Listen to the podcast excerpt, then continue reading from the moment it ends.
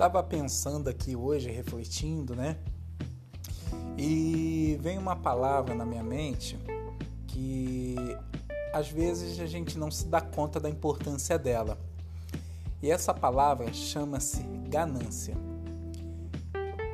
É, esse podcast aqui eu tô narrando para explicar a dimensão de apenas uma simples frase que eu compus, criei uma arte e publiquei, né? Que a minha inspiração não vem de gananciosos, mas sim das pessoas prósperas em Deus. Às vezes isso pode ser até mal interpretado, porque as pessoas não sabem exatamente o que é ganância e muito menos do que ser próspero. Eu atendo diversas empresas e conheço vários empresários e existe aqueles famosos tubarões, né? aqueles tubarões que são visionários, que têm um poder de gestão absurdo, que delegam, que têm uma visão muito à vanguarda. Mas tem aqueles que são tubarões, mas que a ganância corrompeu não apenas o seu coração, mas a, a sua mente. E esses querem crescer a todo custo, querem o mais importante é bater metas surreais do que trabalhar a infraestrutura, que trabalhar o planejamento. Uma coisa é fato: ter objetivo, ter foco, não impede de não de haver planejamento.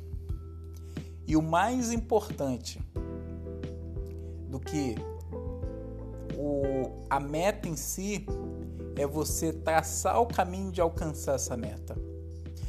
Naturalmente, tem aqueles que procrastinam, tem aqueles que não têm ah, o objetivo e talvez não tenham o que eu chamo de gana apesar dessa palavra gana ser o radical de ganância, só que a ganância o que, que é? É um exagero da gana.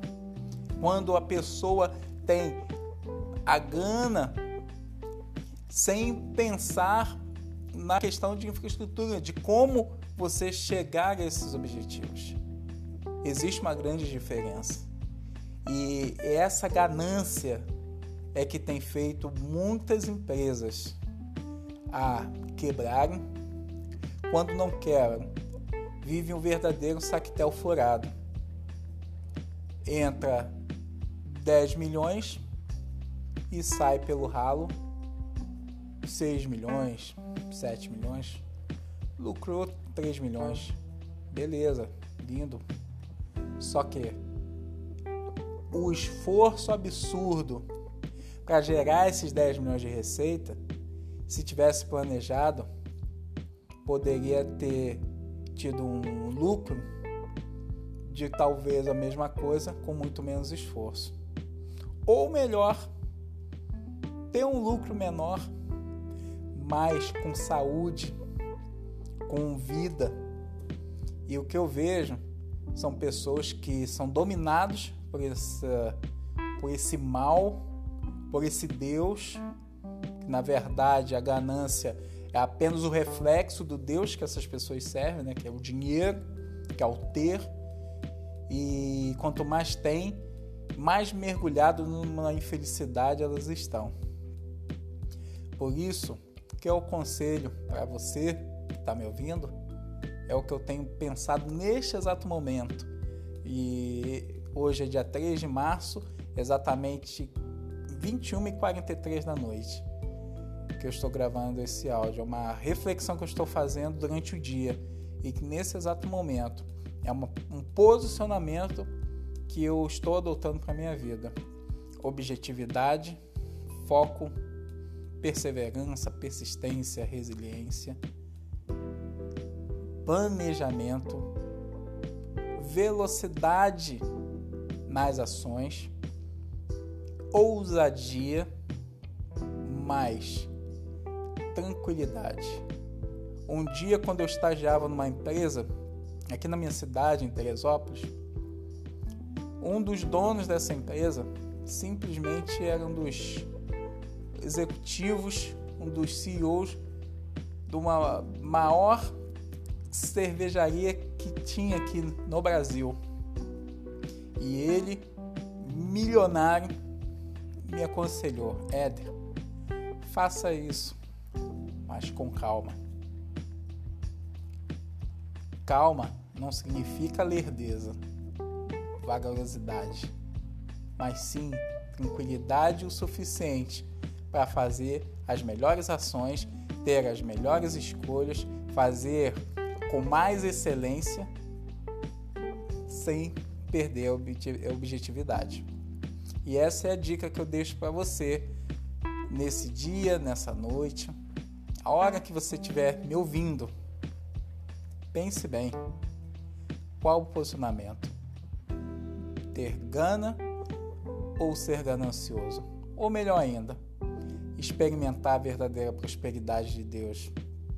E essa é uma promessa, como diz lá em Provérbios 16, versículo 3, para que nós venhamos a consagrar, dedicar, confiar todos os nossos planos, os nossos afazeres, ou seja, a nossa vida em Deus, para que tudo vá bem, para que tudo seja próspero, para que Ele lá do alto venha dar a frutificação daquilo que a gente está semeando.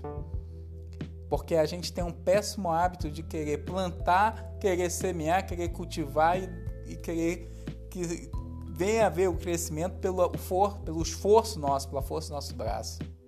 Mas existe um papel nosso e existe um papel de Deus. Para quem confia em Deus, obviamente. Não trago isso aqui, não trago aqui, na verdade, uma religião mas sim uma confiança, uma lei universal, lei do plantio e lei da colheita. E fica aqui essa dica: prosperidade em Deus, trabalhar bem, trabalhar de maneira inteligente, focada no horário que deve ser trabalhado, de maneira organizada, e organização significa também ter gestão de tempo, ter disciplina, disciplina para trabalhar bem bastante, só que com calma, com tranquilidade, dando o melhor, confiando em Deus que Ele vai fazer grandes coisas por mim e por você. Fica essa palavra, fica essa dica. Seja próspero. Busque inspiração em quem é próspero, não em quem é ganancioso. Infelizmente, é uma crítica que eu vou fazer aqui. Tem muitos no meio no segmento evangélico, tem muitos pastores que na verdade as pessoas intitulam pastores coach, só que na verdade tem falado até mal da, da nossa profissão. Que na verdade o coach ele simplesmente ele faz você enxergar aquilo que você não está enxergando. Um caminho muito mais claro, mas nada do que você não saiba e possa fazer sozinho mas às vezes precisa só de uma orientação, uma pergunta-chave que faz você enxergar o verdadeiro eu e as verdadeiras possibilidades. Agora, pastores que falam que você tem que ter carro novo, que você tem que prosperar, que é impraticável um entre aspas um servo de Deus passar por dificuldades, que você tem que comprar casa nova, tem que morar no melhor lugar, que você tem que ter X mil, milhões de reais na sua conta. Enfim, isso não é prosperidade. Eu atendo diversas pessoas que têm entrado numa angústia sem precedentes, porque focaram em algo e esqueceram da verdadeira essência, que é que a Bíblia diz, que o Evangelho diz, que é suprir a sua necessidade e ter paz. Paz para poder curtir tudo que você tem, tudo aquilo que Deus te deu. Não é que você conquistou, lógico, tem o valor do seu trabalho, mas é Deus que te deu saúde e te deu possibilidade de conquistar algo. curtir a família, ver os filhos crescerem, educar os filhos, vivenciar, desfrutar os melhores momentos da sua vida. Essa é minha dica, meu conselho, minha recomendação, com todo o amor do mundo, porque é isso que eu tenho buscado viver. Cada vez mais a paz de Deus, a confiança que Deus é o meu provedor, que Deus é o seu provedor e Ele vai prover. Nós viemos a trabalhar bem, dar o nosso melhor, entender o que de melhor nós fazemos, qual o nosso dom, qual o nosso talento, sobretudo, identificar o nosso propósito. Se o nosso propósito for o modelo de gestão da nossa empresa, da nossa vida, a gente de verdade alcança a prosperidade em Deus. Um forte abraço.